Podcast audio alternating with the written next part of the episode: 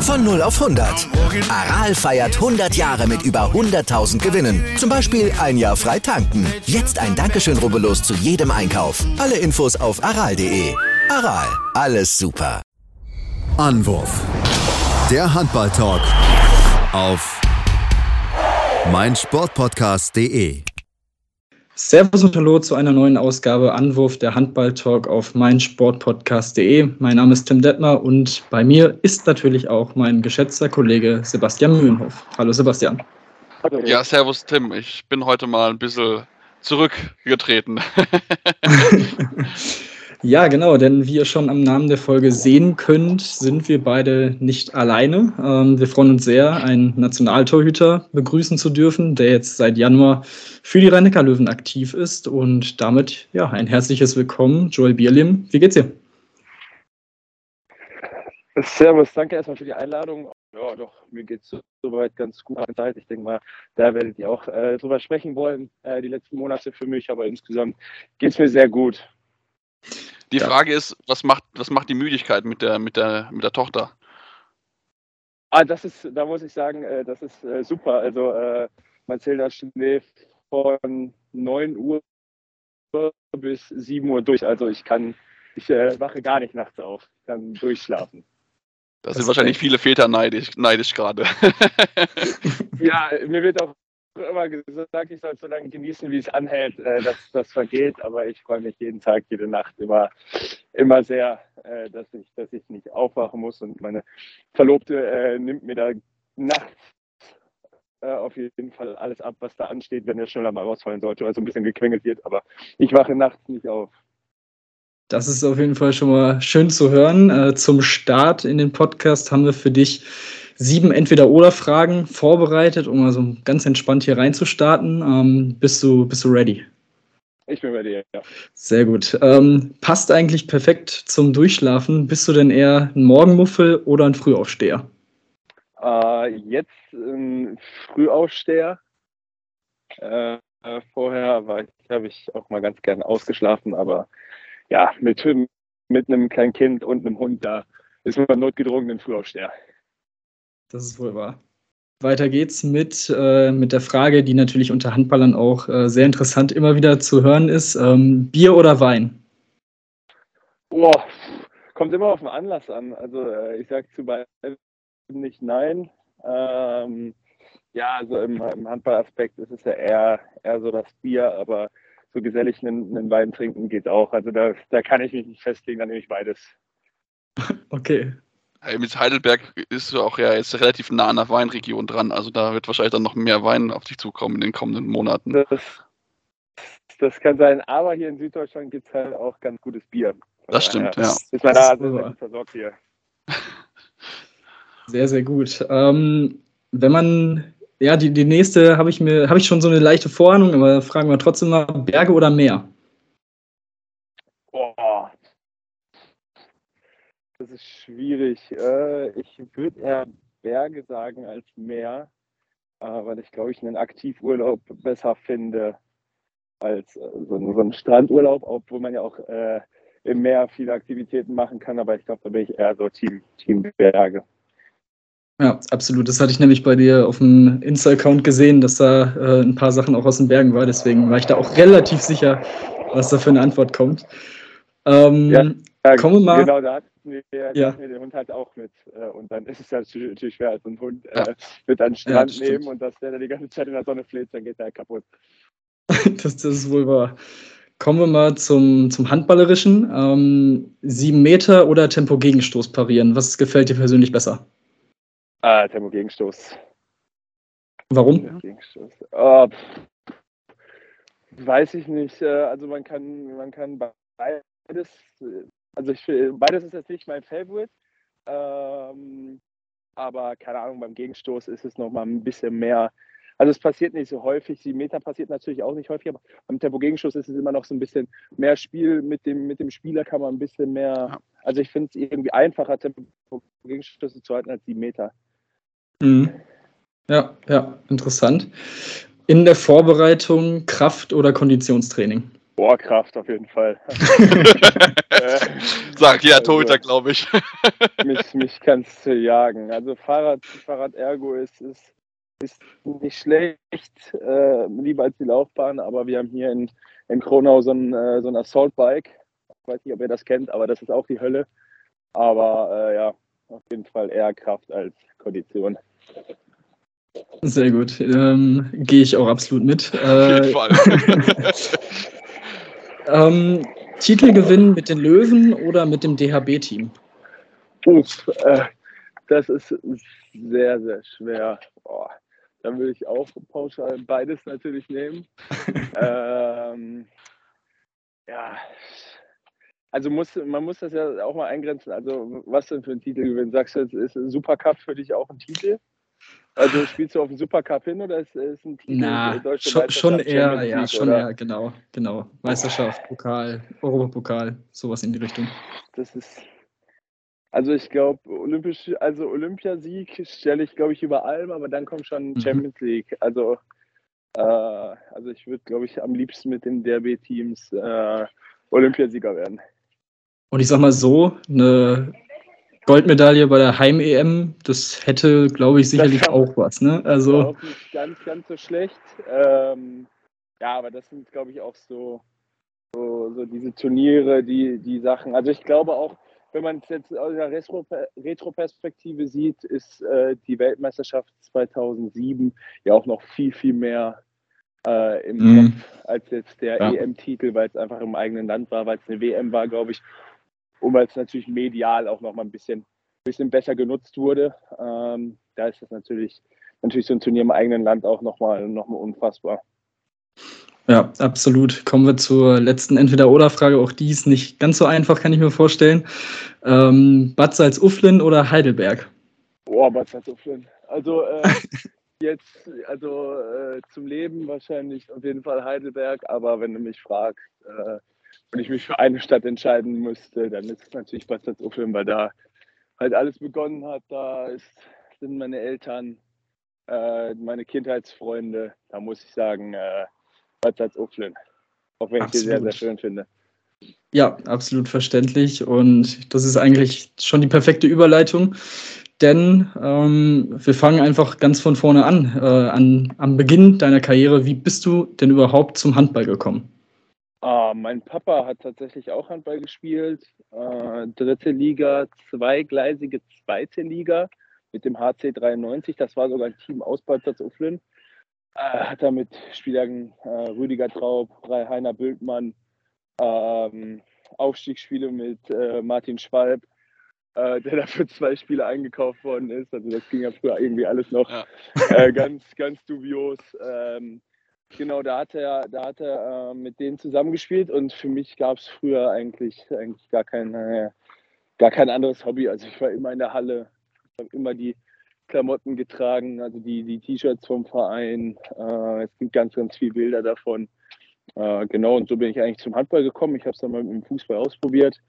Ähm, aber ja, im Prinzip bleibst du dann schon, wenn dann äh, seine Eltern bzw. sein Papa halt immer in der Halle ist und die ganzen Kinder von den anderen Spielern auch in der Halle sind, dann ein bisschen notgedrungen auch in der Halle und dabei bleibt man dann oder ist in Bad Salzuflen natürlich auch äh, Handball größer als, als Fußball.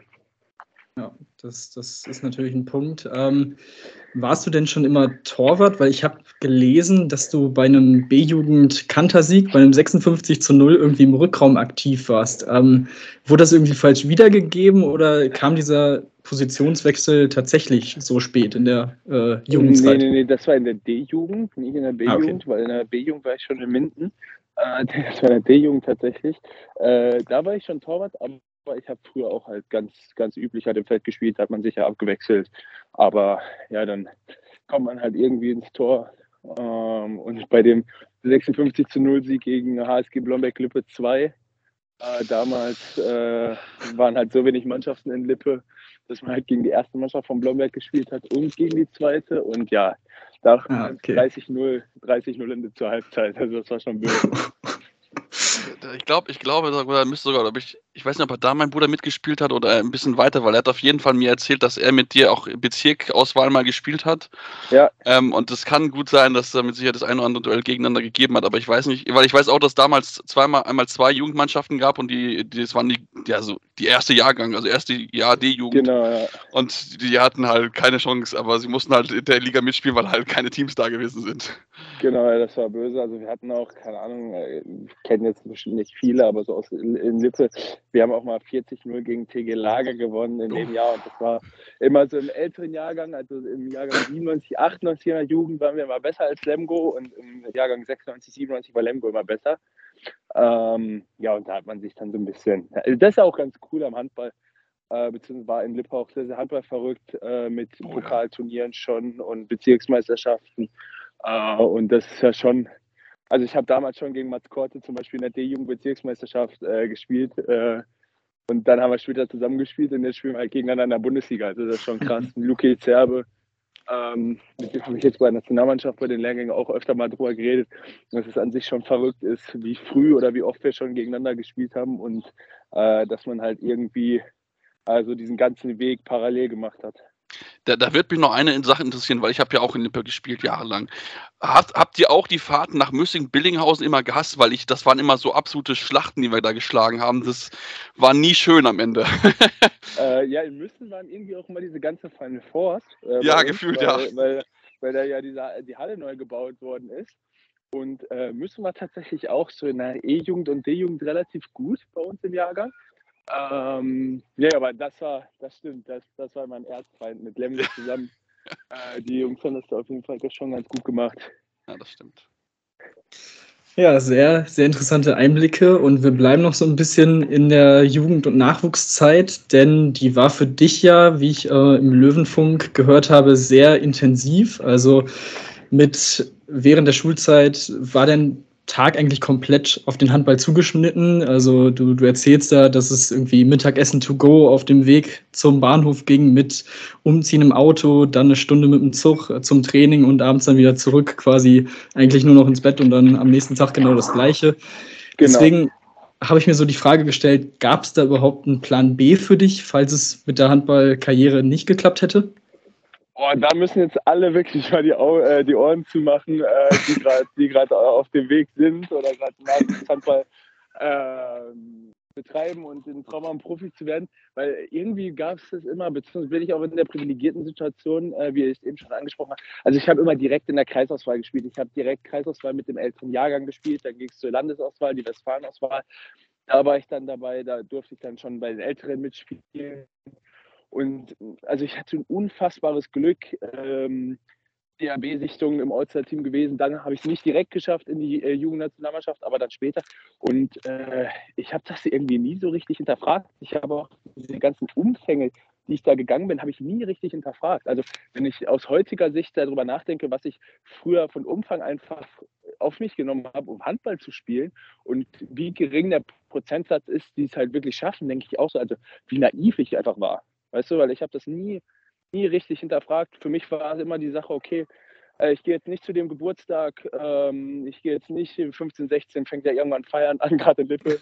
Äh, irgendwann anders mit den Jungs was trinken geht, habe ich nie gemacht oder ganz, ganz wenig, ganz, ganz spät erst gemacht, äh, sondern ich bin halt immer zum, zu den Turnieren gefahren, zum Training gefahren und äh, natürlich, ich habe mein Abitur gemacht, äh, aber das war spätestens mit dem äh, Umzug mit 17 mit Maria Michalzig in die WG zusammen und aufs Besse-Gymnasium ähm, war es eigentlich klar. Da habe ich meinen ersten Profivertrag unterschrieben, meinen zweiten Vertrag insgesamt, aber meinen ersten Profivertrag.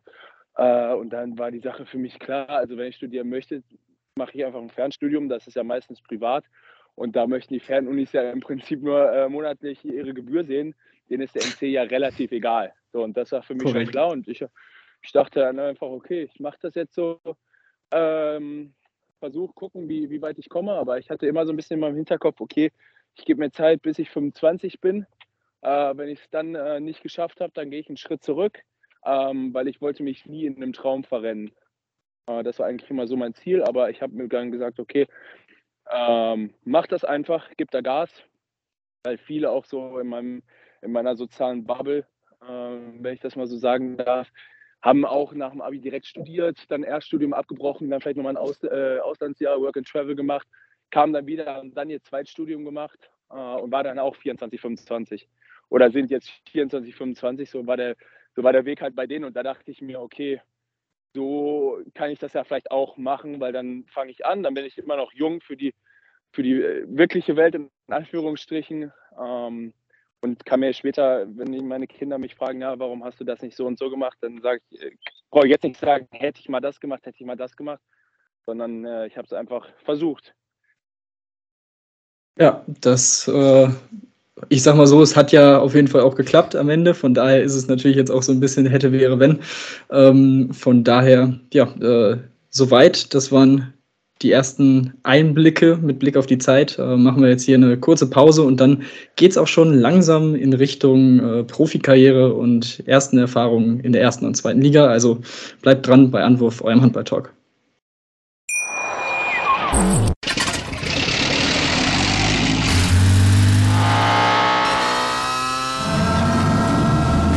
0 auf 100. Aral feiert 100 Jahre mit über 100.000 Gewinnen. Zum Beispiel ein Jahr frei tanken. Jetzt ein Dankeschön, rubbellos zu jedem Einkauf. Alle Infos auf aral.de. Aral, alles super. Ja, herzlich willkommen zurück zu Anwurf, eurem Handballtalk auf meinsportpodcast.de. Und wir sprechen natürlich weiter mit Joel Bierlim über seine Karriere und dann später auch noch über die letzten Monate. Da ist ja einiges so passiert. Ähm, wir waren gerade noch so ein bisschen in der Jugendzeit. Jetzt geht es, wie gesagt, schon so ein bisschen in Richtung ähm, Profitum. Du bist 2010 dann in den Nachwuchs von GWD Minden gewechselt, konntest dort dann auch erste Erfahrungen in der ersten und zweiten Liga sammeln, bevor es dich dann 2017 zum Rivalen im Mühlenkreis nach Lübbecke gezogen hat. Ähm, mit der TUS habt ihr dann zunächst in deinem ersten Jahr den Bundesliga-Klassenhalt wirklich sehr, sehr knapp verfehlt. Ich glaube, da hat ein Punkt gefehlt, ähm, sodass es dann im zweiten Jahr in der zweiten Liga für euch weiterging. Ähm, wie wichtig war diese Saison im Abstiegskampf und dann auch in der zweiten Liga für deine Entwicklung als junger Torhüter? Was konntest du da vor allem lernen? Ah, erstmal bin ich mega froh, dass, äh, dass das meine erste Bundesliga-Saison war mit äh, beim TUS im Abstiegskampf, weil äh, ich glaube, der Druck war mir da gar nicht so bewusst in dem Moment, weil für mich war halt alles neu. Also Erfahrung in der ersten und zweiten Liga bei GWD. Also ich glaube, ich habe ein Spiel in der ersten Liga gemacht äh, bei GWD und habe zwei Spiele in der zweiten Liga gemacht. Also im Prinzip halt fast gar nichts. Ähm, auch wenn GWD sich das, glaube ich, ganz gerne mal auf die Fahne schreibt. Äh, aber im Prinzip kam ich eigentlich von der dritten Liga in die erste Liga ähm, von GWD 2 äh, zu, zum TUS, die ja aufgestiegen sind. Ähm, genau, und da war ja alles neu für mich. Da war alles besonders. Da spielst du gegen die Spieler, die du dein ganzes Handballleben sozusagen im Fernsehen gesehen hast, spielst du in den großen Arenen. Äh, und da war mir der Druck gar nicht so bewusst, glaube ich, sondern ich wollte einfach, wollte mitspielen, habe hart gearbeitet und wollte vielleicht sogar Akzente setzen äh, in den ein oder anderen Spielen. Und ja, wie du gesagt hast, also am letzten Spieltag in Lemgo abgestiegen. Äh, das war schon sehr, sehr hart. Ähm, aber ja, das Jahr war mega wichtig. Also ich konnte mich da zeigen. Ich habe tatsächlich nach, also ganz kurz nach dem Abstieg, habe ich meinen sozusagen einen Vorvertrag in Leipzig schon unterschrieben, äh, die mich da schon äh, unter Vertrag genommen haben. Also das war schon ein mega Sprungbrett für mich. Ähm, genau, aber auch die zwei, das zweite Jahr mit, mit Lübeck in der zweiten Liga war wichtig, weil äh, da waren wir dann in einer ganz anderen Situation. Ich glaube, wir hatten mit Abstand den höchsten Etat, mit Abstand. Also wir hatten ja von den Namen her schon eine Bundesligamannschaft da stehen äh, und spielen halt auf einmal in der zweiten Liga, äh, keine Ahnung, in Rimpa oder so. Und das war halt mega schwer, weil ich glaube, viele haben halt nicht so diesen, diesen Switch geschaffen äh, zwischen Bundesliga und zweiter Liga, weil in der zweiten Liga wird ein ganz, ganz anderer Handball gespielt als in der ersten Liga. Ja, das, das stimmt. Ähm, sehr, ja, das gehen wir, gehen wir direkt weiter. Du hast es schon angesprochen, du hast dann eben diesen Vorvertrag schon, schon unterschrieben und ähm, bist dann 2019 nach Leipzig gegangen. Dieses Kapitel ging jetzt bis äh, Januar 2022. Ähm, und ich kann ja mal so die Bilanz von euch als Team nochmal ins Gedächtnis rufen. Rang 8 in der Corona-Abbruchssaison, Rang 6 im letzten Jahr und jetzt vor der EM-Pause standet ihr auch erneut auf Platz 8. Also, wie würdest du die zweieinhalb Jahre für euch generell so als Mannschaft ähm, bewerten? Boah, ich glaube, wir haben schon ähm, echt, also wir hatten immer eine super Mannschaft, also eine super Stimmung in der Mannschaft. Wir haben immer mega gekämpft. Ich glaube, uns hat am Ende vielleicht ein bisschen Erfahrung oder Konstanz gefehlt, um äh, dann in den europäischen Wettbewerb oder halt nach einen Schritt noch nach oben zu gucken. Weil man muss schon sagen, jetzt in der Corona-Saison, da hatten wir schon äh, gerade auswärts eine sehr, sehr gute Bilanz, wo, wo du vielleicht sagst, okay, ähm, wir haben ein Spiel am Ende in Göppingen gedreht, wenn die Halle voll ist. Also das, das weiß im Prinzip jeder. Also äh, dann sind vielleicht auch mal Schiedsrichterentscheidungen nicht auf deiner Seite. Wir mhm. haben natürlich auch Heimspiele deswegen äh, vielleicht nicht, nicht gewonnen. Ähm, aber da, da lief schon sehr, sehr viel für uns. Äh, ich glaube, wir haben, wir haben gegen Magdeburg haben wir 4-0, äh, nee, 3-1 Punkte oder 4-0 Punkte sogar geholt. Gegen Berlin auf jeden Fall 3-1 Punkte geholt. Und äh, ja, das sind, das sind jetzt Mannschaften, die stehen ganz oben. Ähm, und da haben wir immer gute Akzente gesetzt, haben immer sehr, sehr viel gekämpft. Und ich glaube, als Team äh, haben wir da einen ordentlichen Schritt nach vorn gemacht. Okay da, da würde mich mal deine Meinung ähm, zum, zum Trainer André Haber so ein bisschen interessieren, weil ich, ich sehe ihn ja auch und ich finde, er macht gerade defensiv, äh, stellt er immer gute Abwehren hin, aber irgendwie, wenn man sich halt Leipzig anguckt, so richtig viele Tore wurden in den letzten Jahren jetzt nicht unbedingt immer in Leipzig erzielt. Ähm, wie ist so dein Eindruck von ihm im, im täglichen Gespräch? Ähm, was macht er auch für dich einen Eindruck ähm, jetzt, wenn du auch zum Beispiel jetzt Blumen Vranjes siehst? Äh, also zum, zum äh, Tore werfen kann ich wenig sagen. Ähm, vom Offensivspiel habe ich nicht so viel Ahnung. Nee, André ist ein sehr, sehr akribischer Trainer. Ähm, das ist, das ist, also André verkörpert ja auch, auch Leipzig, genauso wie es Carsten Günther macht. Also es hat von Trainerstationen, war Spieler da, glaube ich, sogar noch, das weiß ich aber nicht. Er hat auf jeden Fall mal gegen Leipzig gespielt, das weiß ich, ähm, aber sehr akribisch. Ähm, habe ihn schon sehr, sehr früh kennengelernt, weil äh, wir haben auch in der Jugend gegen Leipzig um die deutsche Meisterschaft gespielt. Da war er noch A-Jugendtrainer.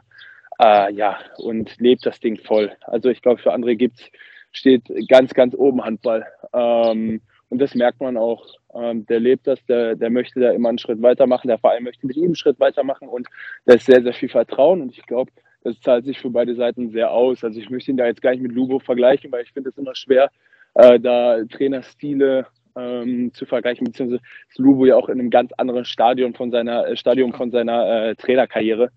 Äh, aber ich glaube, André macht da mit Leipzig äh, Schritt vor Schritt nach vorn, spielen dieses Jahr eine sehr, sehr starke, starke Runde. Äh, und ja, wie du gesagt hast, also ich glaube, mit auch mit den Jungs Maciej Gibala, Marco Mamic, äh, in der Corona-Saison war es, glaube ich, so, da hatten wir die zweite oder drittbeste Abwehr äh, der, der Bundesliga. Und das macht es natürlich für einen Torwart dann auch nochmal äh, ein Stück einfacher, wenn du so gute Abwehrspieler in deinen Reihen hast. Auf jeden ja. Fall. Das, das setzt sich ja auch in dieser Saison fort. Äh, ich glaube, aktuell auch die zweitbeste Defensive der Liga. Also das ist schon, schon sehr beeindruckend, was da an Konstanz im Defensivspiel ist.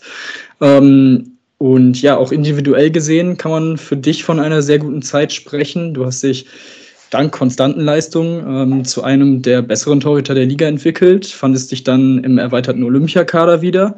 Im November kamen dann auch die ersten Einsätze im DHB-Trikot und dann natürlich noch die Nominierung für den EM-Kader, ähm, beziehungsweise den erweiterten EM-Kader ähm, als Trio mit Andy Wolf und Till Klimke. Wo oder was würdest du sagen, sind so die Hauptgründe für deine positive Entwicklung in Leipzig gewesen? Uh, auf jeden Fall, dass ich sehr, sehr, ab, also ab Tag 1 sehr, sehr viel Vertrauen bekommen habe. Ähm, weil das muss man ja auch sehen. Also ich habe ein Jahr Bundesliga gespielt, da war ich, glaube ich, keine Ahnung, 20, 21, äh, also 20 oder 21 Jahre alt. Dann habe ich ein Jahr zweite Liga gespielt, dem erfolgreich mit dem TUS. Und ähm, dann komme ich nach Leipzig. Ich weiß nicht, welchen Platz Leipzig davor, davor das Jahr gemacht hat. Das war ja auch das schwierige Jahr für Leipzig. Ähm, hatten dann aber haben sie sehr, sehr sehr starke Rückrunde gespielt. So, und dann komme ich da halt hin mit zu einem ambitionierten Bundesligisten und ich bekomme von Anfang an Vertrauen. Also ich habe natürlich auch für gearbeitet und versucht, das immer mit Leistung zurückzuzahlen, aber da muss man schon sagen, äh, da haben Milos Sputera und André Haber auf mich gesetzt. Äh, Im ersten Jahr im Gespann mit Jens Fortmann zusammen. Äh, und da habe ich von Anfang an konnte ich spielen. Und ich glaube, das ist für junge Spieler eigentlich immer das Wichtigste, ähm, dass sie spielen. Äh, genau, und dann kann man halt auf der größten Bühne lernen. So. Dann durfte, macht man auch mal ein schlechtes Spiel, macht vielleicht ein gutes Spiel. Aber wie ihr schon angesprochen habt, da ist es gerade für einen Torwart halt diese Konstanz ist halt entscheidend. Das, das, äh, das glaube ich äh, absolut. Ähm, Vertrauen ist da, ist da immer gut, auch Kommunikation, da kommen wir auch noch später dazu. Ähm, so kommen wir auf, ich habe gesagt, du, du, warst im erweiterten EM-Kader. Ähm, ich denke mal, die meisten Hörer sollten wissen, dass du bei der EM dann nicht zum Einsatz gekommen bist, trotz äh, Corona-bedingter Ausfälle zu, zu, äh, für, für Andreas Wolf und Till Klimke. Ähm, aus schönen Gründen. Ähm, die Geburt deiner Tochter stand an. Ähm, bist du jetzt im Nachhinein vielleicht auch froh, dass du nicht nachreisen konntest, wenn man sich das ganze Corona-Chaos um das Team rückblickend anschaut? Oder hat sich dann schon irgendwie gekribbelt? Äh, also im Prinzip ist es ja, also ich hätte ja nachreisen können. Ich habe dann bewusst die Entscheidung getroffen, weil es äh, da zu dem Zeitpunkt äh, mein Wechsel auch schon feststand und halt absehbar war, okay, äh, ich werde wahrscheinlich Ende der Woche, also ich glaube, das war Montag oder Dienstag, äh, Ende der Woche werde ich wahrscheinlich in Mannheim sein, erstmal im Hotel leben. Ich weiß nicht, wie oft ich äh, meine Familie sehen kann. Äh, und da wollte ich dann einfach ähm, diese Zeit noch nutzen. Auch wenn man sagen muss, also ich möchte eigentlich immer für Deutschland spielen. Also nichts anderes hätte mich da vielleicht ein bisschen, äh, bisschen äh, gebremst, aber das war eine Situation. Äh, ich habe die beiden aus dem Krankenhaus abgeholt und wollte halt noch die letzten, letzten Tage, die ich halt voll da bin und der ganze Handballtumult halt nicht losgeht, äh, genießen. Und diese Entscheidung würde ich wieder treffen. Also Corona ist, das ist halt Pech. Also auch, auch die Jungs. Also ich glaube, da war so eine Euphorie und dann kommt halt das Corona-Thema. Äh, das ist natürlich Pech. Ich habe alle Spiele geguckt ähm, von den Jungs und habe mich da mega gefreut, weil das war natürlich auch, also ich habe ja die komplette Vorbereitung mitgemacht äh, und es war eine super Stimmung im Team. Ähm, eine ganze Gruppe arbeitet halt auf so ein Ziel hin und das, da kommt dann eine ganz eigene Energie äh, zustande und das hat mega viel Spaß gemacht. Ähm, und war auch ein harter Schritt dann. Also das war alles abgesprochen, äh, weil der Tag der Geburt, der immer näher kam, äh, dass ich halt nicht mitfliege. Äh, aber das war natürlich schon hart, der Tag, beziehungsweise der Abend, als ich dann abgereist bin. Aber wie gesagt, ich möchte das jetzt nicht am Corona-Thema äh, festmachen. Äh, auch wenn das natürlich für meinen Start bei den Löwen äh, hinderlich gewesen wäre, wäre ich da erstmal noch in Quarantäne. Aber ähm, ja, das ist Nationalmannschaft. Also ich glaube, gibt nicht viel Größeres, was, was passieren kann. Für ich habe es dann evaluiert und gesagt, okay, die Geburt und die Zeit halt mit meiner mit meiner jungen Tochter äh, ist mir dann wichtiger, beziehungsweise die möchte ich halt nutzen und habe dann äh, halt abgesagt. Aber wie gesagt, ja, äh, das, das war natürlich ein ganz, ganz großes Ding für die Jungs und da hat man natürlich mitgefiebert, hat gekribbelt, äh, aber war eigentlich pure Freude einfach. Das, Meinst du dieses, dieses, äh, dieses, dieses Thema mit den ganz vielen Corona-Fällen kann, weil, weil, man einfach so ein, ja, so ein, so ein krasses Erlebnis äh, gehabt hat jetzt in diesem Jahr, kann das vielleicht jetzt für die Zukunft nochmal so einen Schub geben, weil klar, natürlich, das war mit Sicherheit schwierig für alle Spieler, die noch in Quarantäne gewesen sind, aber ich kann dann einfach so eine, so eine Art, ja, nicht Trotzreaktion ist vielleicht jetzt das falsche Wort oder so, aber so eine Art Stimmung entstehen. Leute, ähm, wir haben Corona überstanden, das, dann werden wir jetzt auch hier dir voll angreifen und ähm, dann vielleicht nochmal so, ein, so einen Schub bekommen wie vielleicht 2016. Ah, ich glaube, das hat Johannes ja auch schon, äh, also Johannes Goller, der Kapitän, der wird das, glaube ich, auch oft schon gefragt jetzt in, in den letzten Wochen, beziehungsweise in den, äh, in den, im Zuge zur Europameisterschaft. Und der meinte, ja, auf jeden Fall hat sich da schon so eine, so ein bisschen so eine Bewegung halt äh, äh, herauskristallisiert, weil ja auch die ganze, also ich war auch in den ganzen WhatsApp-Gruppen mit drin und dann hat man halt auch mitgekriegt, äh, so okay, wer möchte, wer braucht noch was, wem soll ich noch Wasser vorbeibringen und die Jungs haben sich da ja wirklich, also auf dem auf dem Hotelflur bzw. auf der Hoteletage einfach autark umeinander gekümmert und das war natürlich äh, krass anzusehen, wie gut, wie gut äh, und wie schnell sich das einfach organisiert hat. Äh, und ich glaube natürlich stärkt das, stärkt das schon so eine Konstellation, wenngleich man halt sagen muss, also es ist ja selten, dass die gleiche Konstellation halt äh, wieder Ach. wahrscheinlich beim nächsten Turnier, Turnier dasteht. Ähm, weil da kommt ja oft Thema Leiderverletzungen hinzu, äh, keine Ahnung, Bam Bam hat, hat seine Karriere beendet. Ähm, aber ich glaube schon, dass es natürlich immer so ein, so ein Callback sein kann, dass man vielleicht über die Themen spricht, weil das ist, das durfte ich in meiner jungen äh, Nationalmannschaftskarriere auch, auch schon miterleben. Da, da gibt es ja natürlich immer äh, ein paar besondere Geschichten, die erzählt werden innerhalb der Mannschaft.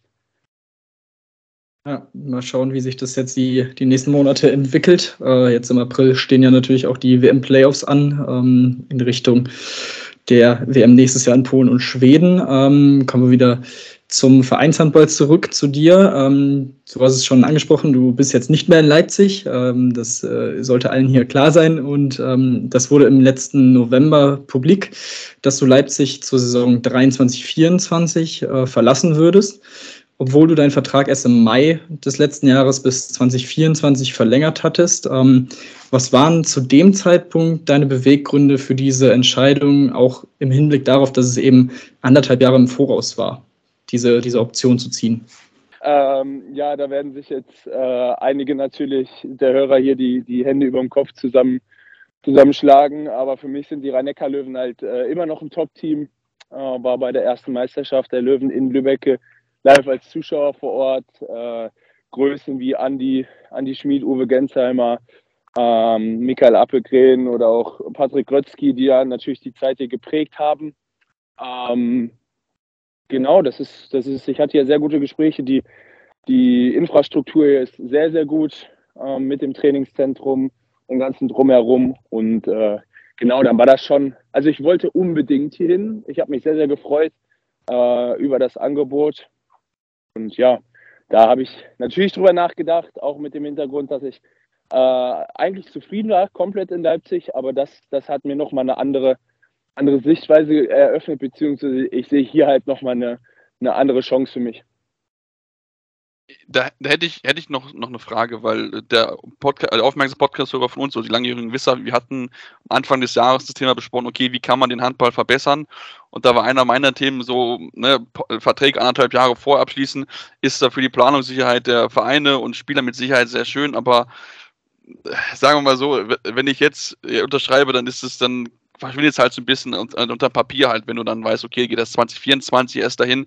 Wie siehst du das, dass man schon ja so früh voraus natürlich solche Verträge dann noch machen kann oder sollte man dann gucken, dass man das versucht ein bisschen ja, kompakter zu machen, dass man dann erst äh, quasi dann ein Jahr vor Vertragsablauf dann irgendwo neu unterschreiben darf? Äh, also ich glaube, wenn man das regulieren würde, das, das wäre nicht gut. Also wenn es da Gesetze geben würde.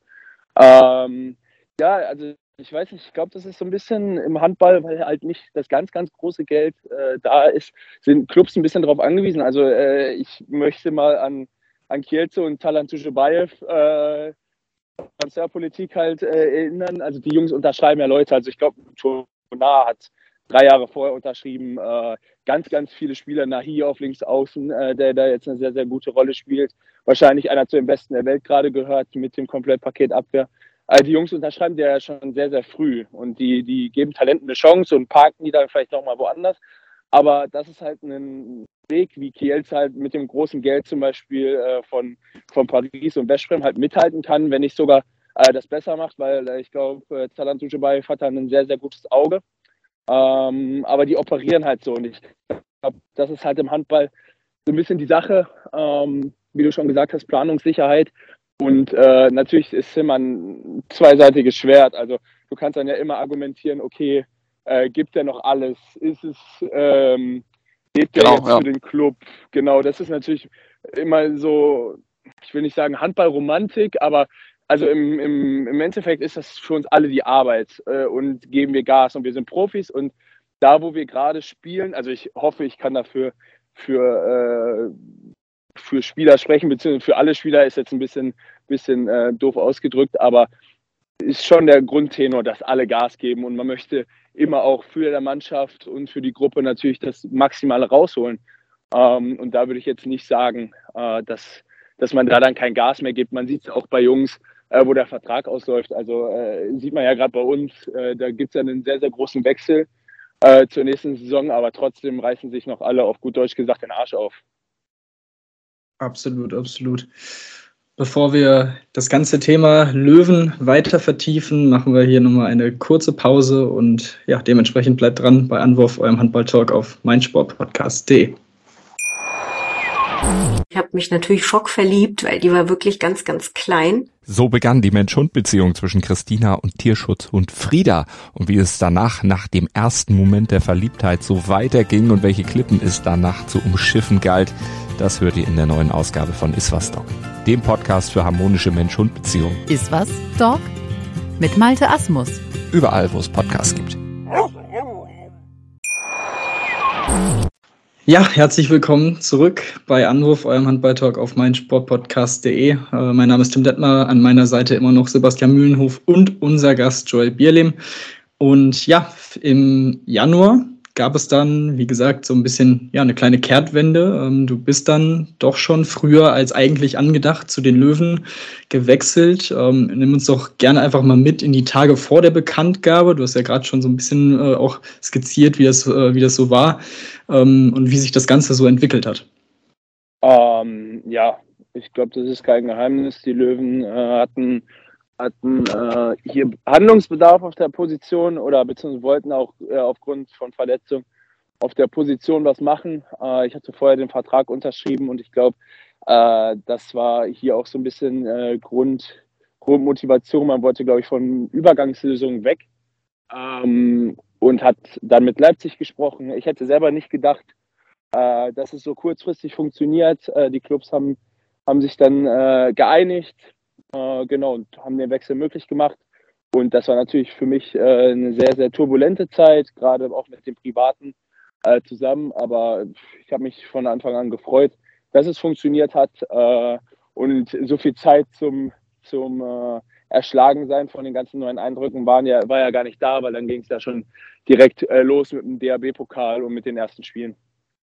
Ja, das stimmt. Ähm, Nochmal kurz zurück zur Hinrunde in Leipzig. In einem Sportbuzzer-Interview hast du davon gesprochen, ähm, da leistungstechnisch so ein bisschen ein Loch ge gehabt zu haben oder in ein Loch gefallen zu sein. Kannst du dir erklären, woran das lag? Ähm, du hast zwar schon jetzt gerade im Part davor gesagt, ähm, als Profi und so weiter blendet man natürlich komplett aus, äh, dass man in anderthalb Jahren eben nicht mehr für den Verein spielt. Aber ich sag mal so, es gibt sicherlich Fans, die dies vielleicht sogar dem frühzeitig fixen Wechsel zu den Löwen zuordnen würden. Uh, das gibt's, also da gibt es auch Journalisten, äh, die so denken, äh, kann ja jeder sich seine Meinung, Meinung dazu bilden. Äh, die Sache ist, also ich war Leipzig, beziehungsweise bin Leipzig mega dankbar für die ganze Zeit und für die Chance, die ich bekommen habe. Und ich wollte natürlich Gas geben. Ähm, die Sache ist, ich habe, kann ich offen und ehrlich sagen, die Situation, glaube ich, auch so ein bisschen unterschätzt äh, mit dem ganzen äh, Drum und Dran und es ist dann viel zusammengekommen. Aber ich habe Gas gegeben. Ich wollte trotzdem immer bestmöglich spielen. Ich habe nicht, wie manche halt behaupten, äh, absichtlich äh, stunk gemacht oder absichtlich Stress gemacht. Ähm, um sozusagen halt früher weg zu können. Das ist, das ist äh, vollkommen Quatsch, sondern äh, ich habe immer Gas gegeben im Training, im Krafttraining. Ähm, aber wie gesagt, ich glaube, das gehört auch zur Entwicklung von einem, von einem jungen Spieler, der ich ja an sich, äh, wenn man die Torwartposition sieht, ja äh, bin. Ähm, und da habe ich daraus gelernt und das war aber für mich, wie ich schon im Interview gesagt habe, keine leichte Zeit. Äh, ich habe da sportlich ging es eigentlich immer relativ gut bergauf bei mir. Das war dann halt eine etwas härtere Phase. Auf der anderen Seite hat Christian äh, Severas sehr, sehr gut gehalten. Ähm, da war auch gar kein böses Blut. Also ich habe ihn versucht zu unterstützen äh, und habe da jetzt keine, keine komischen Spielchen angefangen. Ähm, genau, da, wie schon im Interview gesagt, hatte ich einfach ein sportliches, sportliches äh, Loch. Ähm, und ja, das ist, das ist für einen, für einen Profisportler bzw. für einen Athleten nicht ganz so leicht. Ähm, aber ja, wie gesagt, das gehört halt dazu. Ja, von daher, ähm, gut, lassen wir das mal in der Vergangenheit und schauen mal nach vorne. Du bist jetzt knapp zwei Monate bei den Rhein-Neckar-Löwen. Ja, konntet ihr euch denn in Heidelberg und in der Region als kleine Familie jetzt auch frisch natürlich äh, schon gut einleben insgesamt? Äh, ja, das, das geht gerade so ein bisschen los. Also äh, der Wohnungsmarkt, Immobilienmarkt ist hier relativ schwierig. Also ich war knapp zwei Monate äh, alleine in Mannheim im Hotel, äh, was natürlich privat auch keine leichte Situation war. Ähm, und wir sind jetzt vor kurzem hier in unsere Wohnung gezogen und auch äh, darüber natürlich mega glücklich, weil das, also die Familie fehlt natürlich beim Ankommen. Ähm, das war dann halt schon eine komische Situation, weil ich bin dann sozusagen jeden freien Tag, den wir hatten, mit dem Zug nach Leipzig gefahren, ähm, habe die Familie gesehen und dann halt abends manchmal schon wieder zurück. Ähm, ja, aber das nimmt man dann auf sich. Äh, das waren wichtige, wichtige Stunden, die ich dann auch zu Hause bei der Familie verbracht habe. Aber insgesamt war es natürlich privat keine, keine gute Situation. Ähm, ja, aber jetzt mit der Wohnung und dem Umzug kann jetzt sozusagen das Ein Eingewöhnen äh, losgehen. Wie, wie lange braucht man mit dem Zug von Mannheim nach Leipzig und was tust du dann? Hast du auf der Fahrt getan? Hast du dir Videos angeguckt, weil der Trainer mir mitgegeben hat oder wie hast du die Zeit vertrieben auf der Zugfahrt? Äh, ich glaube, die IC, also es ist eine ICE-Verbindung, Direktverbindung, ich glaube drei Stunden 30. Ah, okay. Also das war, echt, okay. das war echt gut, ja. Äh, dafür, dass man gefühlt fast quer durch Deutschland fährt. Ähm, Nee, also ich würde gerne sagen, dass ich Videos auf der Fahrt geguckt habe und mich äh, handwerklich weitergebildet habe, was nicht passiert. Äh, da ist dann eher äh, Netflix und Co. gelaufen. Ähm, habe in der Zeit auch sehr, sehr viel Sudoku gemacht. Habe das oh. irgendwie so ein bisschen für mich entdeckt. Äh, oder auch ein bisschen gelesen, habe ich schon gehört, aber dann habe ich mich eher weniger mit Handball beschäftigt. Ja, man muss ja auch mal ein bisschen, bisschen abschalten. Ähm, genau. Bei den Löwen ähm, bist du jetzt Teil eines sehr interessanten Torhüter-Quartetts, wie ich finde, mit dem sehr erfahrenen Nikolaus Katzianis, dem leider momentan am Kreuzband verletzten David Speth und jetzt gerade zurückgekehrten Michael Appelgren. Somit seid ihr jetzt momentan drei Torhüter, die schon den Anspruch haben zu spielen, auch viel zu spielen, würde ich mal schätzen. Ähm, merkt man diese Konkurrenzsituation im Training und wie kommuniziert äh, Lubomir Vranjes mit euch zum Thema Aufteilung der Spielzeit? Ähm, Konkurrenzkampf nicht, würde ich sagen. Also klar, es gibt immer einen Konkurrenzkampf, aber es ist jetzt nicht so, wie sich das vielleicht manche unter Konkurrenzkampf vorstellen, dass man, also das ist ja im Fußball, ich weiß gar nicht, von wem ich das Zitat gelesen habe, aber ich glaube, im, im Kicker diese Woche oder so hat Manuel Neuer das, glaube ich, gesagt, ja, im Fußball, bei Fußballtorhütern ist es anders als bei Handballtorhütern, da wird halt nicht abgeklatscht oder so. Äh, mhm. Aber wir, wir verstehen uns da alle sehr gut. Und ich meine, wir sind ja auch alle in unterschiedlichen Situationen in unserer Karriere, beziehungsweise unterschiedlichen äh, Etappen in unserer Karriere. Und ich glaube, das macht es nochmal ein bisschen einfacher. Also ich glaube, wenn, wenn man jetzt zwei, ich weiß nicht, wie alt David ist, 19, denke ich, 19, 20 müsste David mhm, sein. Ja. Äh, ich glaube, wenn man David da nochmal einen 19, 20-Jährigen zusetzt, ist das vielleicht so ein bisschen anders äh, in der Situation. Aber ja, also Katze und, und Apfel, das sind natürlich äh, Vollprofis, die haben eigentlich alles in dem Geschäft gesehen äh, und sind da natürlich dann auch mit einer, mit einer nötigen Ruhe dabei. Und David arbeitet halt gerade voll an seinem Comeback also äh, stehen wir da im Austausch und reden natürlich auch viel allem untereinander, aber es ist jetzt nicht so, dass man sagt, okay, der eine möchte dem anderen böses Blut, sondern ich glaube, alle drei möchten das jetzt einfach sportlich klären und dann liegt es halt am Trainer, wer, wer spielt, wer wie viel spielt. Äh, aber das ist jetzt nicht so, dass man äh, genau, dass da im Fußball beim Training nachgetreten wird oder so für Spielzeit. Da hätte ich, hätte ich noch eine Frage, weil du warst ja live dabei, als Mikkel Appelgren sein ja, Comeback gefeiert hat nach dieser langen Leidenszeit. Ähm, wie hast du das wahrgenommen und wie habt ihr auch das als Team das auch ja, gefeiert, dass er jetzt endlich wieder auf, dem, auf, dem, auf der Platte stehen durfte? Ja, das war ja ein ganz, ganz besonderes Spiel. Also das war ja unser Heimsieg gegen die MT Melsung. Äh, das ja. waren so ein bisschen die wie Alexander Pettersson und Michael Appelgren Festspiele mhm. irgendwie in der Halle. Also Äh, da war sehr, sehr viel drumherum da, äh, was natürlich schön zu sehen ist. Äh, ja, aber ich, äh, wir standen zum Einlaufen bereit. Äh, Andi vorne, der uns ja jetzt aufs Feld führt, dann Apfel. Äh, dahinter war ich. Und dann hat Andi zu Apfel gesagt, komm, du läufst als erstes rein ähm, bei seinem Comeback. Und hat Apfel erst sich so ein bisschen gesträubt. Und hat Andi gesagt, doch, du machst das jetzt. Und dann hat Andi zu mir gesagt, komm, wir, wir bleiben noch ein bisschen länger stehen also ist Apfel sozusagen vorgelaufen und danach kam erst mit ein bisschen Abstand wir und also als Apfel, der eingelaufen ist, ultra Gänsehaut gehabt. Ähm, als Alexander Pettersson äh, in Mannheim äh, verabschiedet wurde und das Trikot wurde runtergezogen, auch mega Gänsehaut gehabt. Ähm, ja, das ist speziell, das ist Wahnsinn. Äh, da freut sich der ganze Club, die ganzen Fans, die ganze Mannschaft für Apfel, weil man halt sieht, äh, wie viel er gearbeitet hat, ähm, glaube ich. Äh, das können die anderen natürlich noch viel, viel besser beurteilen als ich jetzt.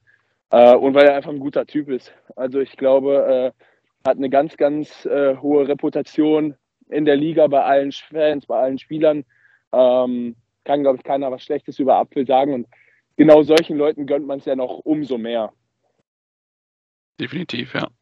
Ich glaube, wir haben alle, uns alle gefreut, dass er zurückgekommen ist, glaube ich. Ja, ja, absolut. Äh, hat man ja auch viel über Social Media verfolgen können, den, den Leidensweg und das, das Zurückkämpfen. Also das war, das war schon wirklich ja, eine sehr, sehr lange Zeit, die jetzt Gott sei Dank vorbei ist. Ähm, du hast gerade schon oder vorhin schon mal angerissen, ähm, warum du zu den Löwen gegangen bist ähm, und hast die ja, hast gesagt, dass es für dich wirklich ein großer Verein in Deutschland weiterhin auch ist. Ähm, was sind denn für dich die größten Unterschiede zwischen dem SCDFK und den rhein löwen Ah, ich glaube, das ist schwer zu, äh, zu vergleichen, weil also man muss ja mal sehen, also ich glaube, Leipzig ist 2015 in die Bundesliga aufgestiegen und was der Verein da in sechs Jahren geschafft hat, ist, ist Wahnsinn, wenn man mal andere etablierte oder Traditionsclubs sieht in der Bundesliga, die vielleicht nicht so ein bisschen, ähm, nicht so ein bisschen aus, auf gut Deutsch gesagt, aus dem Quark kommen äh, oder eher ein bisschen stagnieren, dann sieht man einfach, da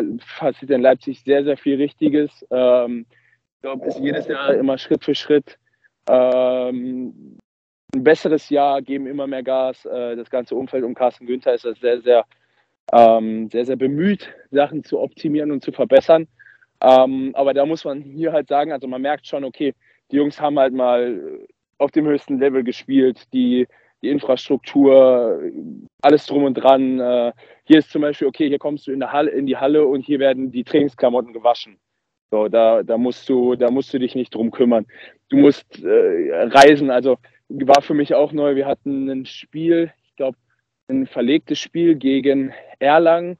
Also ich glaube, wir haben dienstags Erlangen, äh, dienstags in Berlin gespielt und donnerstags äh, zu Hause gegen Erlangen. Ähm, und da sind wir einfach gechartert nach, nach Berlin. So, das, das ist natürlich was anderes, als ob du jetzt sechs Stunden Bus fährst in der Doppelbelastung oder ob, ob der Verein halt chartert. Also ich möchte das gar mhm. nicht, gar nicht bewerten, ob das jetzt besser ist, schlechter ist, äh, ob das jetzt nötig ist. Aber das sind natürlich Sachen, okay, äh, da sieht man schon, es ist ein bisschen weiter von der Infrastruktur her. Ich möchte jetzt nicht sagen, äh, dass, dass Leipzig da hinten dran ist, weil sportlich äh, glaube ich, die Jungs auf jeden Fall ein erfolgreicheres Jahr spielen als wir hier. Ähm, aber das sind so, so, so Kleinigkeiten drumherum, äh, die, die natürlich halt, wo, man das sieht, äh, dass die Löwen mal ganz, ganz oben mitgespielt haben.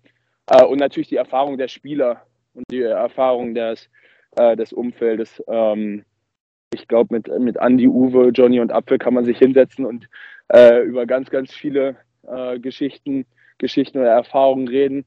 Äh, und das ist natürlich nochmal was anderes, ähm, wenn ein Verein das schon mal gemacht hat und die Situation kennt oder wenn der Verein äh, auf der anderen Seite halt dafür kämpft, dass das erste Mal in europäischen Handball zu kommen. Äh, wenn auch gleich das natürlich auch seinen Charme hat, wenn man halt sagen kann, okay, ich war jetzt bei der ersten Europapokalsaison des Vereins dabei. Also es ist immer schwer zu vergleichen, oder jetzt zu sagen, was besser ist. Äh, ich habe einfach für mich entschieden, beziehungsweise für mich bewertet, äh, dass die Löwen ähm, dahingehend einfach einen Schritt weiter sind. Äh, jetzt ja. die sportliche Situation ist Situation halt mal ausgeklammert. Ja, gut, das, das stimmt. Ähm, bevor wir gleich noch zur, zur sportlichen Situation, dann vor allem natürlich zur Zukunft äh, der Löwen kommen, ähm, muss man ja auch also nochmal festhalten, vor allem auch im Vergleich mit anderen Teams, die da jetzt auch mit Leipzig um Europa kämpfen. Ähm, natürlich das, das erste Beispiel Melsung, die haben ja allein finanziell ganz andere Möglichkeiten ähm, als, als Leipzig. Von daher ist es ja schon wirklich sehr, sehr faszinierend und beeindruckend, äh, wie sie das jetzt gemacht haben und sich eben auch konstant so oben in der, in der ersten Tabellenhälfte auch gehalten haben, die letzten, genau, die letzten drei Jahre. Also das ist ja wirklich, da kommt schon, schon einiges zusammen. Ähm, von daher. Ich ja, finde halt vor allem, dass sie halt, dass sie halt gute Spieler geholt haben. Also ich glaube, da hat man auch so eine Entwicklung gesehen, dass sie da auch wirklich international schon, schon noch bekannte Namen geholt haben, die auch schon, schon noch was drauf haben. Genau, das, halt das, macht, das macht Carsten natürlich auch gut. Also das ist jetzt auch nicht, äh, also mit, mit den internationalen erfahrenen Spielern, die man halt holt und die man dazu holt, kommt natürlich auch immer nochmal wirtschaftlich äh, ein, ein, größerer Rucksack auf einen zu. Aber das, das ist halt, wie ich schon eingangs gesagt habe, also da wächst halt in Leipzig halt das Sportliche mit dem Drumherum und dem Wirtschaftlichen halt zusammen. Äh, und das ist natürlich, also da muss man halt den Hut vorziehen, was, was das Umfeld das da schafft, weil in einer Stadt, wo Fußball halt auch noch groß ist, ähm, ist es, denke ich mal, nicht ganz so einfach. Stimmt. Das stimmt. Ähm, ja, wie gesagt, das war nochmal ein Rückblick, ein kleiner auf, auf Leipzig und der kleine Vergleich. Und jetzt geht es nach einer kurzen letzten Pause dann um die Zukunft der Löwen und von Joel. Bleibt also dran bei Anwurf, eurem Handballtalk auf meinsportpodcast.de.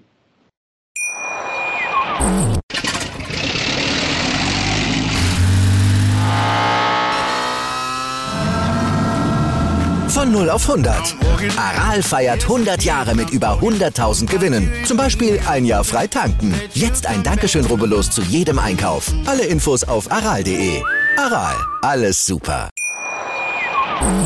Herzlich willkommen ein letztes Mal zurück zu Anwurf, eurem Handballtalk auf meinsportpodcast.de. Wir haben weiterhin Joel Bierlim zu Gast bei uns und äh, ja, sprechen jetzt über das, was kommt im Sommer. Denn die Rhein-Neckar-Löwen, wir haben es gerade schon angeschnitten, erleben gerade ja die schwächste Saison seit vielen, vielen Jahren. Und im Sommer gibt es dann eine ja, wirklich in, wirkliche Zeitenwende, kann man so sagen. Zum einen verlässt Andi Schmid, der wirklich der Denker und Lenker dieser Mannschaft, nach zwölf Jahren den Verein ähm, mit Sebastian Hinze. Kommt vom BHC ein neuer, sehr, sehr interessanter Trainer. Und ähm, ja, deswegen an dich, der ja auch noch, wie gesagt, relativ neu im Verein ist. Was sind denn so deine Ziele mit den Löwen in den nächsten Jahren? Um, ähm, ja, ich glaube, äh, da, da würde ich mich auch in zum Verein anschließen und sagen, okay, äh, man möchte zur alter Stärke zurückfinden. Man muss da natürlich dann einen eigenen Weg finden, ähm, weil das ist ja immer die, die erfolgreiche Löwengeneration kam ja auch nach einer nicht so erfolgreichen Löwengeneration. Ähm, wenn man mal sieht, was er auch in Andis, also ich habe da mit Andi schon mal drüber geredet, also was in Andis äh, Anfangsjahren ähm, für, eine, für einen Kader da war und was halt sozusagen in den Meisterschaftsjahren hier für einen Kader war. Aber ja, ähm, wird ja auch viel ausgewechselt und ich glaube, das ist immer, immer ein, ähm, ein Prozess äh, und diesen Prozess muss man jetzt halt gehen und muss halt versuchen, wieder halt zu alter Stärke zu finden und auch viele richtige Entscheidungen treffen und als Mannschaft äh, vielleicht eine neue Philosophie, ein neues Gesicht bekommen, äh, weil man kann ja nicht einfach etwas nacheifern bzw. etwas kopieren, äh, das wäre auch schade, weil dann wäre dann wäre Sport nicht Sport und dann wäre es natürlich nicht so, nicht so interessant. Das, da ist was dran auf jeden Fall. Ähm, kommen wir noch kommen wir zu dir nochmal zurück und gucken auf die Länderspiele. Du hast nun vier auf dem Konto. Ähm, welche Aspekte würdest du sagen, deines Torhüterspiels musst du noch verbessern, um konstant zum, ja, dann auch DHB-Torhüter-Duo zu gehören? und ähm, weitere Einsätze zu sammeln? Ah, ich glaube, äh, in allen Belangen muss ich, muss ich noch konstanter werden, beziehungsweise muss, muss, ähm, muss einen Schritt nach vorn machen. Äh, das das finde ich auf der einen Seite natürlich auch sehr, sehr schön, weil ich glaube, ich könnte ich jetzt sagen mit 24, 25, okay, meine Entwicklung ist halt vorbei. Äh, das wäre natürlich auch schade, weil dann wird es ja langweilig.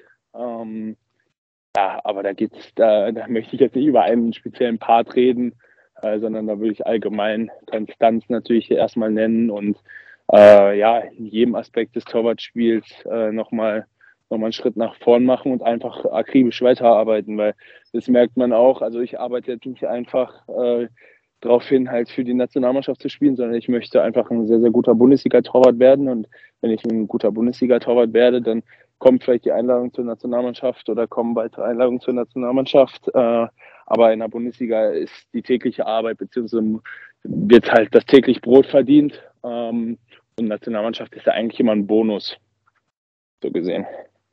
Ja, ja. Inwiefern kann dir da die Zusammenarbeit jetzt mit den beiden wirklich sehr erfahrenen äh, Michael Appelgren und Niklas Katsianis weiterhelfen? Wie können sie dich da irgendwie, können sie dir da mit Tipps äh, noch was rauskitzeln? Also natürlich äh, viel. Also gerade mit Apfel spreche ich sehr, sehr viel ähm, weil Apfel dann natürlich auch ein sehr, sehr kommunikativer über Torwart ist. Aber da merkt man zum Beispiel auch, also Apfel ist jetzt auch nicht so in der Rolle, dass er denkt, er wäre mein Mentor und möchte mir sozusagen halt Sachen auftragen oder möchte sagen, du musst das so und so machen, sondern wir sind da im Austausch und das ist natürlich äh, nochmal umso schöner, wenn man sieht, okay, das ist so ein erfahrener Torwart und äh, so, ein, so, eine Größe in der Bundesliga auf jeden Fall in manchen Jahren zu, zu den besten Bundesliga-Torhütern gehört hat äh, ist es natürlich umso schöner, wenn auch mal ein Apfel auf dich zukommt und sagt, okay, was denkst du da und darüber? Oder äh, äh, da habe ich vielleicht den und den Fehler gemacht, wie, wie würdest du es machen? Hast du vielleicht auch mal einen Tipp für mich? So, das ist natürlich äh, mega, mega Wahnsinn äh, für einen jungen Torwart. Und äh, ich versuche alles hier aufzusaugen. Also ich versuche alles mitzunehmen, ähm, viel, immer offene Augen, offene Ohren zu haben, um natürlich da so, so viel wie möglich mich zu verbessern und zu entwickeln. Hattest du in der Jugend so ein, so ein Idol, wo du gesagt hast, okay, der, ich möchte gerne so sein wie der oder ich habe mir von ihm so ein bisschen was abgeguckt oder, oder auch vielleicht jetzt auch noch, kann ja auch sein, dass du vielleicht jetzt noch irgendwie hast, keine Ahnung, ich gucke mir gerne ab, wie bestimmte Keeper bestimmte Situationen handeln. Ähm, also ich bin ja so ein bisschen Generation 2007, also ich bin ja Jahrgang 97, das heißt 2007 war ja beim Projekt Gold war ich 10, also da hat man schon so äh, in Wasserzuführen hatte dann, war dann jeder ein Spieler, da war ich dann halt manchmal Henning Fritz, beziehungsweise wollte Henning Fritz sein und äh, der war dann irgendwann auch beim DRB mein Torwarttrainer. Äh, und das ist dann natürlich schon sehr, sehr einschneidend ähm, für einen, aber so tendenziell, ich habe immer sehr, sehr groß, äh, Schürstrand äh, bei Kiel, Barcelona und Melsungen fand ich immer sehr, sehr gut, habe mir sehr viel von ihm angeguckt, weil ich einfach so, so die, also für mich hat er die schönste Technik, so die, die eleganteste Technik, das eleganteste Torwartspiel. Äh, und ich finde das halt immer, immer ganz gut anzugucken. Denn Niklas Sandin ist auch, glaube ich, technisch äh, sehr, sehr gut unterwegs. Aber man sieht ja auch in der Bundesliga, ähm, also ohne da jetzt irgendwie nahe zu treten äh, zu wollen, aber einen äh, der Milosaviev oder einen äh, Neboscha Simic, äh, die halten ja ganz, ganz anders, aber das sind unfassbar gute Torhüter ja. auch. Äh, da möchte ich das jetzt gar nicht festmachen. Der das ist der beste Torwart, der die beste Technik hat. Also im Endeffekt kommt es darauf an, okay, halte ich jetzt den Ball oder halte ich den Ball nicht.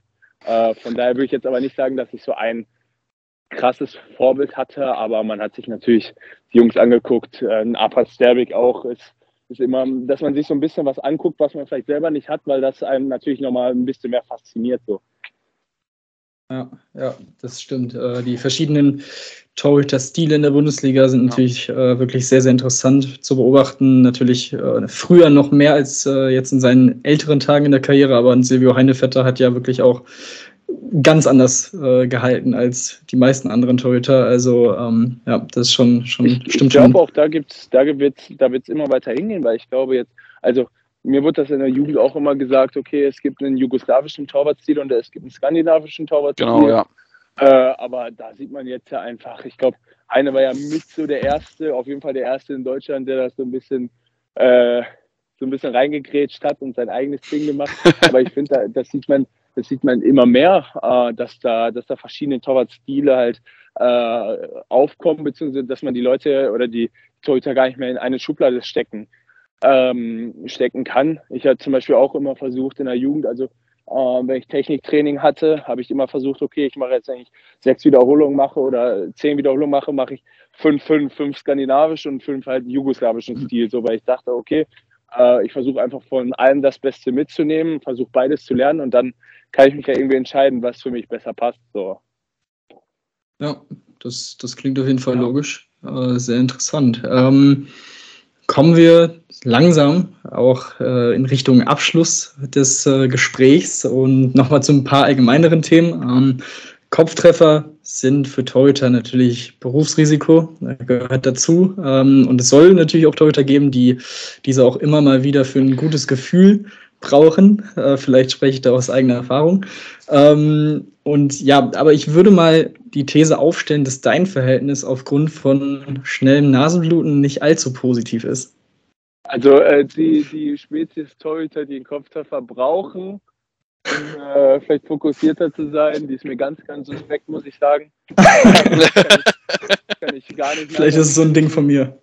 Das kann sein. Also ich glaube, ich hatte mal im Dezember 2017 mit dem Tussen ein Spiel äh, gegen Gummersbach. Da wurde ich äh, zweimal hintereinander, ich glaube innerhalb von anderthalb Minuten äh, ausgenockt.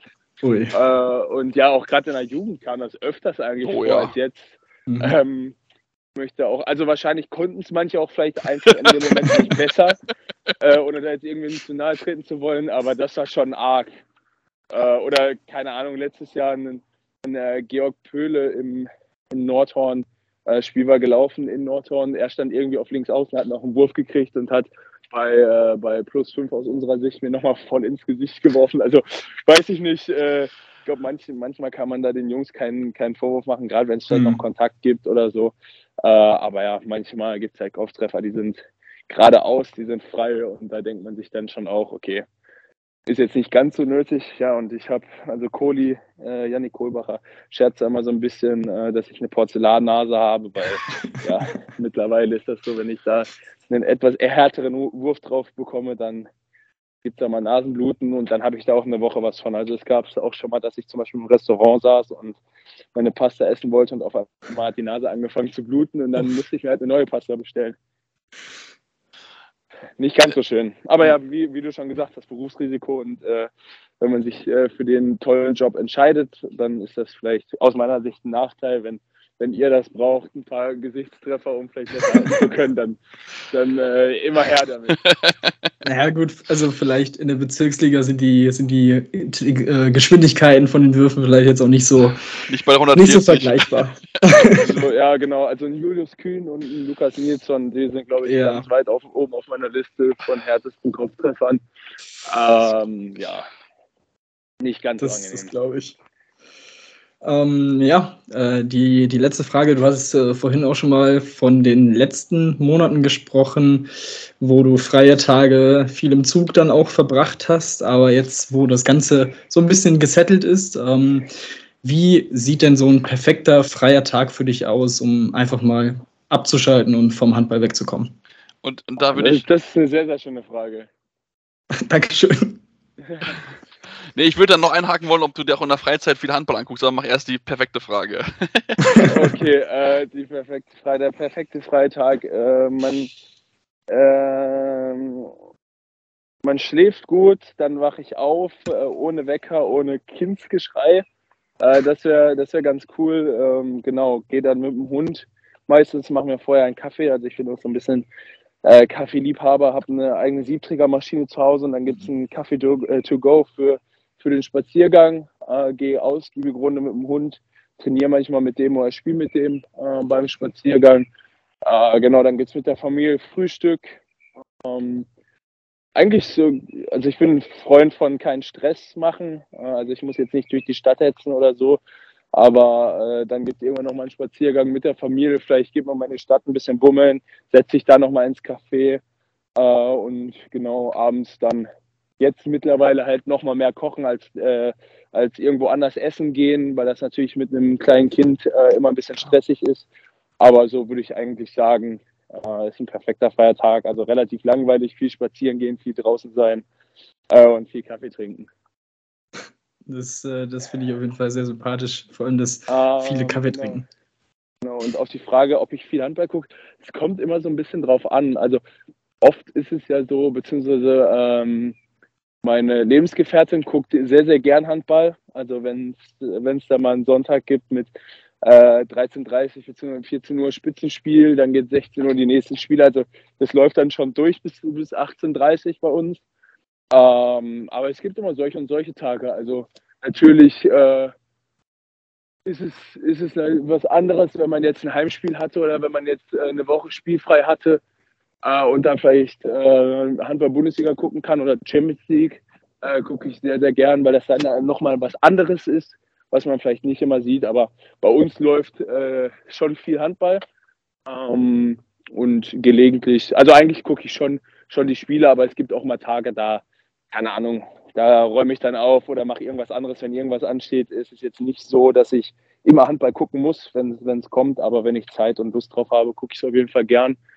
Uh, ja, oder manchmal gibt es dann äh, eine Doppelübertragung, Handball-Bundesliga und Formel 1 oder so. Aber mhm. Handball läuft schon, schon relativ viel, wenn es läuft, ja. Guckst du jetzt dann auch gleich dann das Champions League-Spiel von Flensburg gegen Sajet oder äh, machst du heute Abend lieber einen entspannten handballfreien Abend? Äh, nee, ich werde auf jeden Fall gucken, weil Patrick Rötzky ist Co-Kommentator. Oh, ich weiß nicht, ob ihr das wusstet. Nee, das ja, habe ich gerade zum ersten Mal gehört. Da muss ich auch einschalten. Da muss, genau, da muss ich mal gucken, ob der irgendwie äh, Quatsch erzählt. äh, könnte lustig werden morgen im Training. Äh, nee, aber so also eher F-Cup, gerade jetzt, wenn es so ein bisschen ums Eingemachte geht und Champions League ist natürlich sehr, sehr gut zu gucken. Äh, weil man da natürlich dann auch sieht, gerade international, okay, wo stehen die deutschen Teams, äh, wie, präsentiert, wie präsentiert sich da die Bundesliga, weil gerade im ERF Cup ist ja immer eigentlich traditionell viel Deutschland vertreten. Äh, eigentlich gewinnt gefühlt äh, auch mein ganzes Handballleben schon immer Göppingen den ERF Cup. ähm, auch wenn das jetzt in jüngster Vergangenheit äh, sich ein bisschen geändert hat, aber äh, nee, da guckt man natürlich gern rein. Was ist denn ein Tipp? Schafft's Flensburg? Also heute? Ja, heute und dann insgesamt. Also natürlich muss ich sagen, dass, dass Flensburg gerade um Johannes Goller, äh, Franz Semper spielt heute, glaube ich, noch, soweit ich das weiß. Ähm, obwohl der sich ja nochmal am Knie operieren muss. Ähm, mhm. Spielte heute nochmal, äh, würde ich den Jungs das natürlich gönnen, wenn auch gleich äh, Saget eine sehr, sehr starke Mannschaft ist. Äh, ich glaube, in einem, in einem Modus Hin- und Rückspiel mit der neuen Arena und dem handballverrückten Publikum äh, ist das halt sehr, sehr schwer. Aber ja, es ist halt, es ist halt, sind halt jetzt die Knockout-Runden. Und ich glaube, da, da einem der besten Torhütergespanne der Welt ist da auf jeden Fall äh, auch, auch für ein Weiterkommen zu haben, wenn auch gleich ich sie da nicht in der Favoritenrolle sehen würde.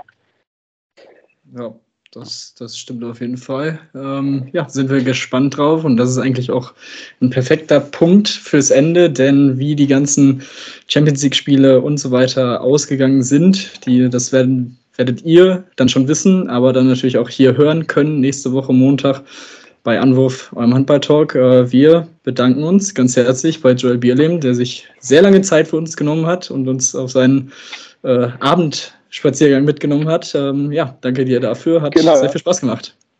Vielen Dank für die Einladung. Äh, ich werde mir die äh, zukünftigen Folgen anhören und ich hoffe, wir sind hier mit unserem, mit unserem Tipp mit Flensburg nicht ganz so weit weg.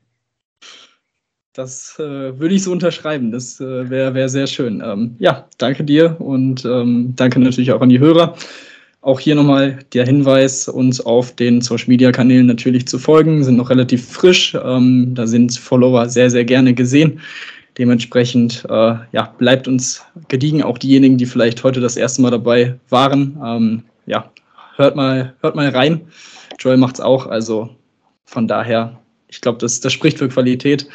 Dementsprechend war es das von uns und bis zum nächsten Mal bei Anwurf, eurem Handball-Talk auf meinsportpodcast.de.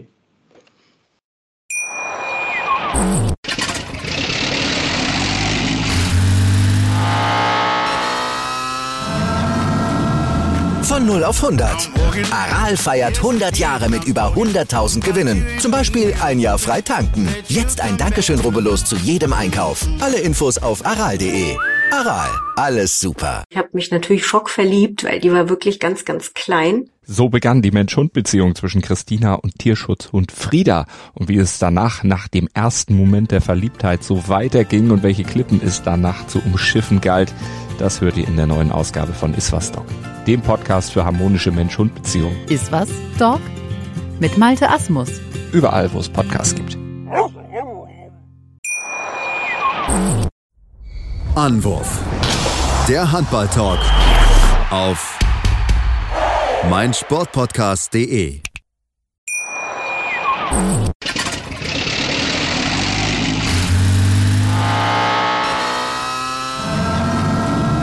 Von 0 auf 100.